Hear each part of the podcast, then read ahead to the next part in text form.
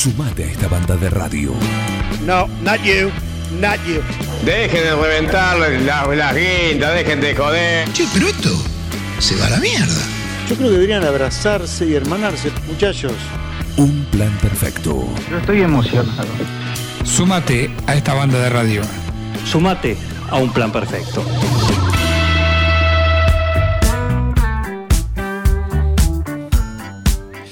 Muy bien, estamos acá en un plan perfecto y este es un momento especial. ¿eh? Nos acomodamos, nos preparamos porque realmente es un gusto poder eh, tener este rato, estos minutos cada semana para poder charlar con Jorge Berbere Delgado, eminencia para nosotros en este su espacio, su columna, eh, su columna eh, dedicada a hablar de, de la bioética, ¿eh? que es esto que hablar un poco de- del día a día, ¿no? de la vida, de cómo atravesar y cómo encarar ¿sí? Eh, cuestiones que tienen que ver con la supervivencia, así es la definición exacta. Así que le damos la bienvenida eh, a él, a Eminencia. Buen día, ¿cómo andas?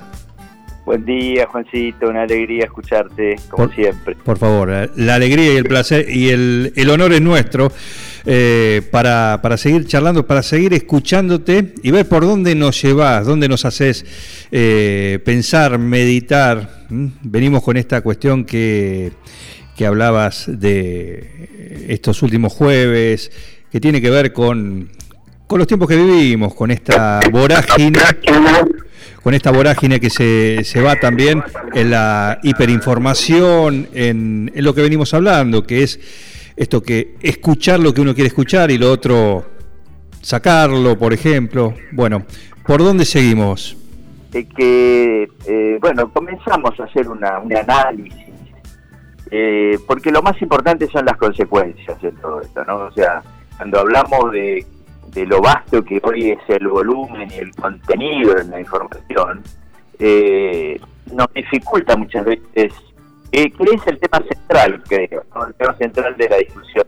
Sí. Nos dificulta diferenciar la realidad del relato informativo, ¿no? O sea, y esto vamos a comentar que, no- que poseemos, eh, o mejor dicho, nos confunde, no tenemos una- un real discernimiento sobre lo que consumimos, dependiendo exclusivamente de quién, habíamos dicho esta, esta con claridad, ¿no?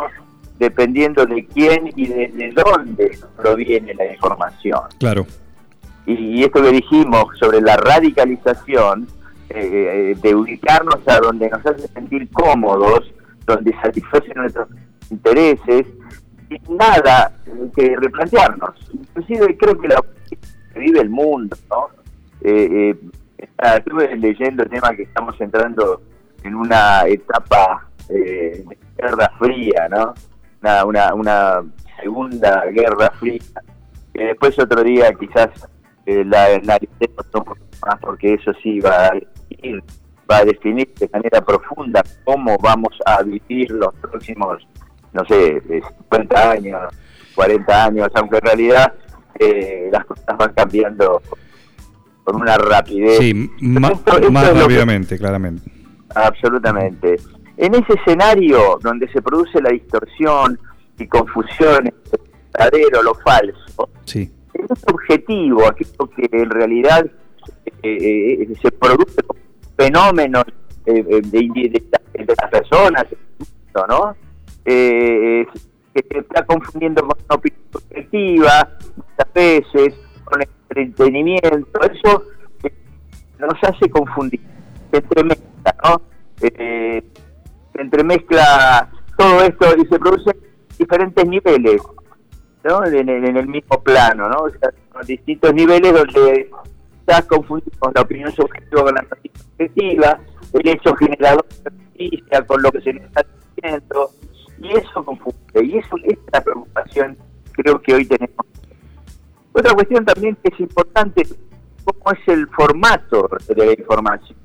Nosotros estábamos acostumbrados, mi generación, la tuya, o sea, estábamos acostumbrados que existían este, de formatos muy definidos. La radio, la televisión, el diario, como un medio impreso. Esto que fue la, la era digital, las redes digitales, nos permite direccionar eh, a dónde y a quién queremos escuchar. ¿Y esto dónde sucede? En Twitter, con una cantidad pero eh, tremenda de información de todos, porque inclusive se ha- la información también pasa desde el punto de vista de la privatización. Cada individuo puede informar a través de, de Twitter. De, lo, de su cuenta, claro que sí. Claro, de su cuenta, y esto produce, eh, eh, cuando nosotros seguimos, bueno, voy a seguir, ponerle a, a Macri, o voy a seguir a Cristina, o voy a seguir a Berbere, a Jara, a quien sea. ¿Esto qué produce? Con un flujo de información que va, de que, que nos va llegando de este actor que pretendemos. Hay un sesgo de confirmación, el sesgo de la confirmación. Es otra de las cosas importantes que tenemos que ir tratando porque recurrimos a Twitter ¿eh? o, o cualquier otra red social donde nos podemos informar. ¿eh? Eh, y esa información, indudablemente, cada vez que vamos y escuchamos, tiene eh, eh, una ideología, eh, o sea, tiene un pensamiento ideológico constante. Esto es una catarata de noticias eh, que es brindada por cualquiera. Y eso también es una, eh, esa conducta que decíamos de confirmación, es una necesidad construida, es una necesidad constante, individual. Y lo buscamos permanentemente. ¿No? O sea, inclusive, ¿qué pasa? Y que es otra cosa que, que nos sucede. Estamos construyendo la realidad. Construimos nuestra propia realidad. Nos enfrascamos en esto. Y esto creo que hay, una introspección, creo que todos tenemos que, que de alguna manera a pensar en esto. Eh, me recibí bien, Juan, porque escucho un eco. Sí, no, te recibimos bien, por ahí se corta, se va cortando un poquito la, la comunicación, pero tiene que ver con el- la comunicación de celular, me parece. ¿eh? Va, va y viene. Eh, por momento. También, eh, si vos estamos, yo no sé si vos estás en teléfono de sí. No, estamos de- bueno. de celular a celular, por la línea de Ah, bueno. celular a celular. Por eso hay un corte por ahí en, eh, por un determinado momento. Pero eh, esto que me estaba diciendo es, es un desafío personal, porque también eh, hasta el desafío es salir de esa zona de confort. Eh, claro, bueno, es muy es muy difícil. este, la gente, esta, este- esta eh, esta conducta de confirmación que produce este, este, este sesgo, más que este sesgo de, de la, de la confirmación que necesitamos. Yo creo que la gente, la gente está eh, esta saturación que produce el bombardeo y estar constantemente eh, eh, eh, informados, inclusive hasta comunicados, eh, modifica el comportamiento humano. Indudablemente. Pero lo que sucede es que tenemos que debatir, creo que eh, tenemos que comenzar a pensar en cómo funciona todo esto, porque eh, ¿qué pasa? Recibimos blanco de uno, negro del otro, una opinión que dice ahí podría estar, entonces ¿qué? se, pierde la, la credibilidad, se pierde la credibilidad, hay una, hay que se produce una intoxicación que lleva eh, esta excesiva nos produce saturación. La verdad que, eh, eh, más allá de el otro día que era un derecho personalísimo el hecho de, de ser informado, porque en realidad la información en el ser humano nos ayuda también a las decisiones que tomamos. Esto, esto es absolutamente claro, no hay, no, no hay duda que es necesaria. Históricamente es así, así.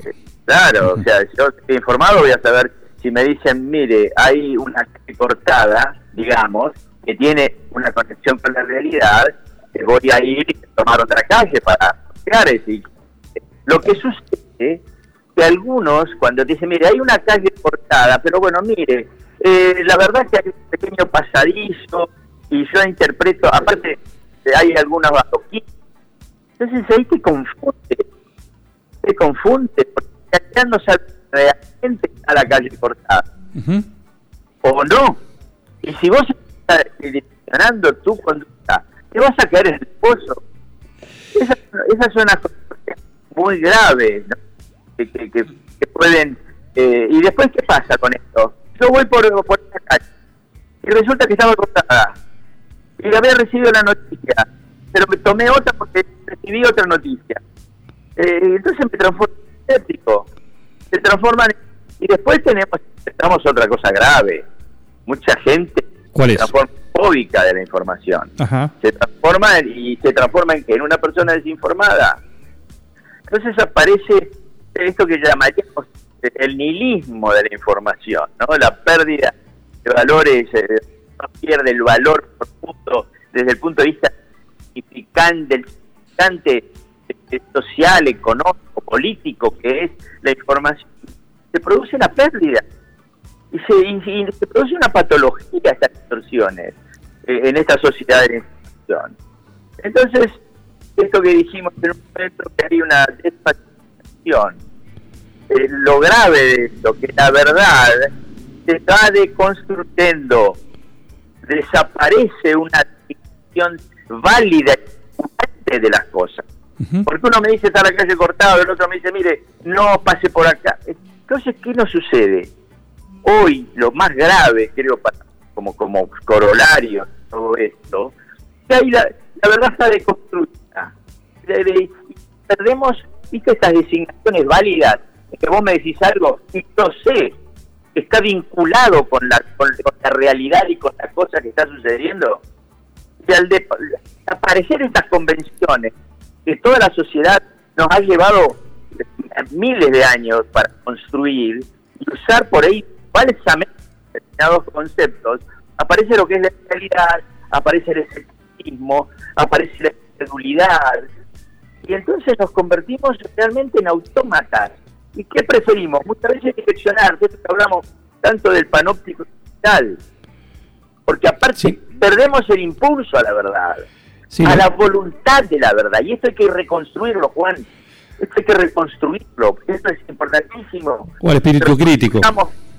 ¿Cómo, cómo? O al espíritu crítico, al poder discernir. Para, este me está diciendo esto perfecto. Bueno, quiero escuchar la otra parte, por lo menos, a ver, eh, porque todos tienen una parte verdad. También es Mirá, esto. entonces, ¿qué es lo que está pasando cuando, cuando en realidad se nos informa? Que muchas veces eh, se nos informa conforme a la opinión que está sucediendo en el marco judicial Sí. y no a la realidad del, del marco fáctico del expediente o lo que está pasando realmente. Entonces se construye una verdad eh, que nos moviliza, que nos angustia, y creo que pasa mucho por ahí. No tratamos de que, eh, de, de- de que la gente sepa cómo funciona esto y que la gente sepa que la realidad eh, eh, fáctica en un expediente es lo que hay dentro del expediente, no lo que se opina del expediente. Quizás podríamos solucionar muchas cosas porque el sustento de esta validación de verdad muchas veces pasa por el comportamiento de los de, la, de lo que serían los de la justicia, ¿no? De los defensores de la justicia, en la credibilidad, más allá de que eh, muchas de las cosas que se informan son reales, ¿no? O sea, hay cosas reales, pero Sí. muchas veces pasa que lo que sucede en una causa, lo que sucede en una causa, es meramente la opinión de lo que sucede en la causa, no la realidad de la causa y como muchos de los que forman no son en- no, no, no son gente idónea en el marco jurídico, eh, ahí entonces va a interpretarlo de determinada manera y va a decirlo de determinada manera. Con la complicidad, con la complicidad de algunos que son interesados en mantener determinadas hegemonías, abogados o, o expertos en el tema, dicen también la opinión. Y ahí confunde. Claro. Y esto me pasa cuando hablo con, con fiscales, con jueces, eh, y específicamente con jueces que no están en el marco de una causa. Entonces son también, es como que hay una complicidad en no validar la verdad. Bueno, pero no- en este, esta semana no hubo un caso que por lo menos a mí me llamó la atención, y más allá de la causa, más allá del juicio, más allá del, del caso en sí, voy a la actitud ¿sí? que tuvo el fiscal en el caso Macarrón. Y bueno, es complicado. El caso Macarrón, eh, que eso calcula que llevamos ya 16 años. Sí, por eso ¿no? no, no digo por el... Eh, a- eh, mira, voy a. yo muchos años hice delito penal. Hasta que un, un día dije no, eh, se terminó porque la verdad es difícil. El ejercicio eh, es más difícil el derecho de familia, lo confieso, eh, para todos. los oyentes. Es mucho más difícil porque te toca, de esa familia te toca una fibra emocional muy importante cuando hay alguien en conflicto familiar, que es lo más importante, eh, que creo que lo más importante es la familia, ¿no? Aquellos que te contienen, te cuidan, te protegen, más allá de, la, de la posmodernidad que estamos viviendo hoy, Sí. donde cada uno tiene que buscar el pan, o cada uno tiene que resolver la individualidad. Este, pero la mayoría de los casos penales, los defectos comienzan cuando se hace la instrucción primaria, la- el primer intento de resolver a partir de la prueba, la colección de pruebas es lo que falla. Muchas veces no lo hacen los más expertos o lo hacen aquellos que tienen algún tipo de interés y llamemos de, de muchas cuestiones donde yo digo, bueno, este, no mires para allá eh, y mira para acá. Y ahí donde comienza, yo creo que el caso de Macarrón fue un caso también que en el momento en que se debía diligenciar determinados elementos probatorios, no se hicieron. Claro. Por ejemplo, no guardar el ADN. No tienen prueba de ADN de- del material genético. Básico, ¿no? Algo Que básico. pues. tenía la señora en la vagina Claro. porque había tenido relaciones sexuales. No tenemos el ADN, no podemos comparar de quién es el ADN. ¿eh? De- no, no hay, no hay elementos probatorios comparativos, por ejemplo. Y eso, bueno, evidentemente lo de lo del lo de lo del marido, este, eh, la mayor reputación ha sido el comportamiento posterior a la muerte como que no tuvo ningún tipo de sufrimiento. Fue como, volvió de Punta del Este, de jugar al golf eh, y, y- está lo más lo más este, tranquilo. Y bueno, ¿qué es esto? No, él no tenía elementos directos eh, de, de la comisión del delito y tampoco hay materiales directos para decir si hay algún sicario entre medio que Bueno, él haya contratado. por, por eso iba no tanto al caso en sí, sino a, a lo que dijo el fiscal. No puedo torcer más allá de la opinión pública, porque, porque está la opinión Porque pública y no no dice Claro. no puedo hacer más que esto porque estas las pruebas me dicen esto. Eh, no puedo hacer otra cosa. Claro, porque es lo que decía recién, lo que te comentaba. La única verdad, decía Couture, es lo que hay en el expediente. La verdad es lo del expediente. No es la verdad que circula, que Claro. cada uno puede saber. El, ca- el caso García Belsunce, por ejemplo, está pretendiendo imputar a, a un individuo que era un ladronzuelo, que quizás la- tampoco sabemos. ¿Se- ¿Te das cuenta? Te pasa con el caso, con el caso Nisman donde hay algunos que dicen, bueno, pero no se colectó bien la prueba en ese momento, otros dicen, no, pero si estaba la puerta cerrada, estaba, ¿cómo está? No, pero mirá que hay lugar porque por donde está el, el- el- la jubilación, puede pasar. Este, o, o cuando decían, no, porque yo vi una película, vi una serie, que eh, eso es todo conjetura. Claro. Y quizás, quizás, solo quizás, porque yo no ingresé a la causa, solamente la leí y, y, y, y también me quedan dudas. Eh, porque, por ejemplo, aquel que dice, eh, que dice, bueno, se suicidó, es concreto, y otro dice, no, no se suicidó. Una pericia de gendarmería dice, no se suicidó.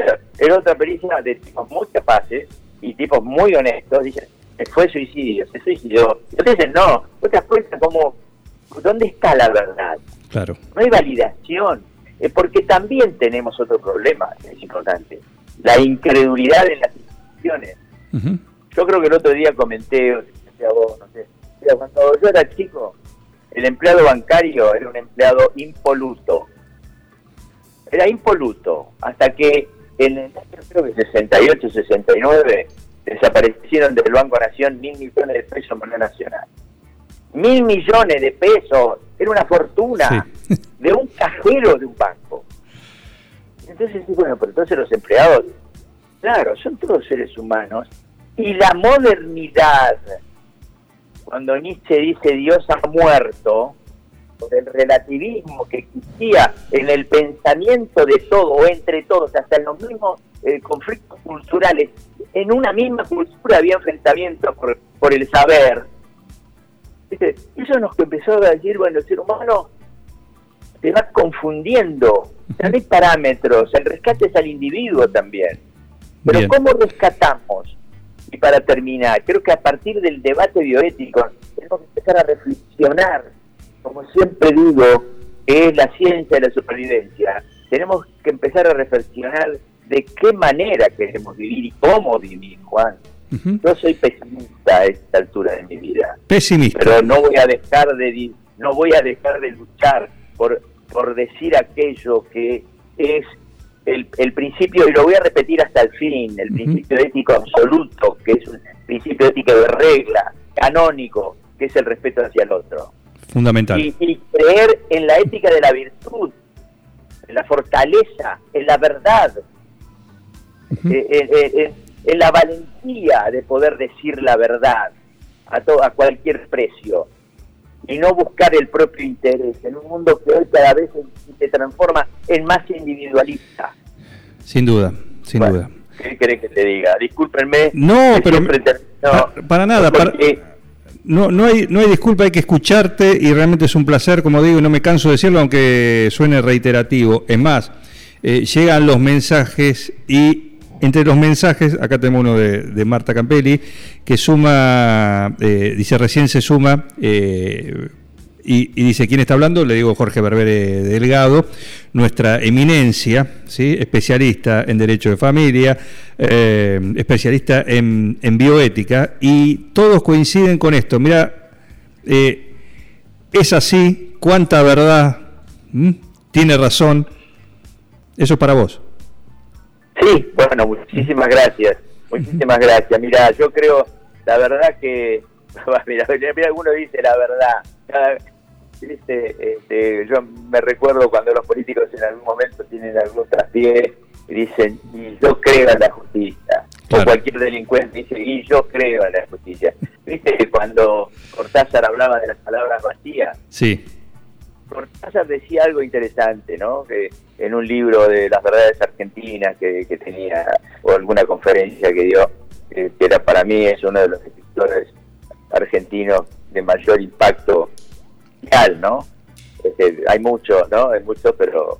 Y Cortázar decía que las palabras, tanto ser usadas, pierden el sentido para la gente y se transforman en palabras vacías. Entonces hablamos de hablamos de justicia y todos deben, hasta el delincuente o aquel que por ahí un femicida o aquel que mató otro, que hizo creo en la justicia, eh, algunos políticos que indudablemente se ha comprobado determinados deslices o actos impropios, no quiero hablar con, con otros términos más pesados, con algunos eufemismos, y decía, ay, yo creo en la justicia, sí. y nos quedamos nosotros con que la justicia está vacía. Hoy estamos discutiendo la democracia. En algún momento vamos a ver, quizás si interesa, creo que sí, cómo el mundo está volviendo a una a una etapa de guerra fría, donde ya eh, no se cree en los sistemas que pueden resolver o gobernar para la convivencia pacífica entre los seres humanos en todo el mundo. Vamos con Pero eso, bueno, vamos con eso la semana esto es próxima. otro debate de bioética profundo, Juan. Bueno, pero en estos minutos que siempre tenemos los jueves con vos, y realmente es un placer, lo anotamos como el tema para el jueves próximo, para arrancar con eso. ¿Qué te parece? Bueno, ¿Eh? dale, dale, con todo gusto. Genial. Hay mucho para decir y hay que analizar eh, qué significa hoy esta globalización, ¿no? Exactamente. Como vivimos eh, en, en- en un mundo global eh, donde no hay parámetros para que cada uno podemos guiarnos, ¿no? A ver a dónde vamos. Así es. Así que vamos a charlarlo, si te parece, y que me encanta. Pero con todo Como gusto. Todos, poder seguir diciendo estas cosas y disculpen que muchas veces eh, voy a repetir hasta el cansancio el, el significado de lo que humildemente estamos. Bueno, y, y vos sos un factor importante que transmitís eh, algunas cuestiones tan importantes como esta que no solo puede. Es un placer. Creo yo, ¿eh? Eh, eh, bueno. Sin duda, la gente eh, se prende y se engancha, así que es un gusto tenerte. Mirencia, hasta el jueves próximo. Muchísimas gracias. Un gran abrazo y un gran saludo y afectuoso a toda la zona eh, de 9 de julio. Y muchísimas gracias, Juan. Por favor, un abrazo. Hasta el jueves. Jorge Berbere Delgado, ¿eh? Eh, abogado, el doctor, el titular de la Cátedra de Derecho de Familia de la Universidad de Buenos Aires, experto, especialista en bioética, columnista eh, de los destacados que tenemos acá en un plan perfecto los jueves para hablar de esto que es bioética. ¿no? Sumate a esta banda de radio. No, not you, not you. Dejen de reventar las, las guindas, dejen de joder. Che, pero esto se va a la mierda.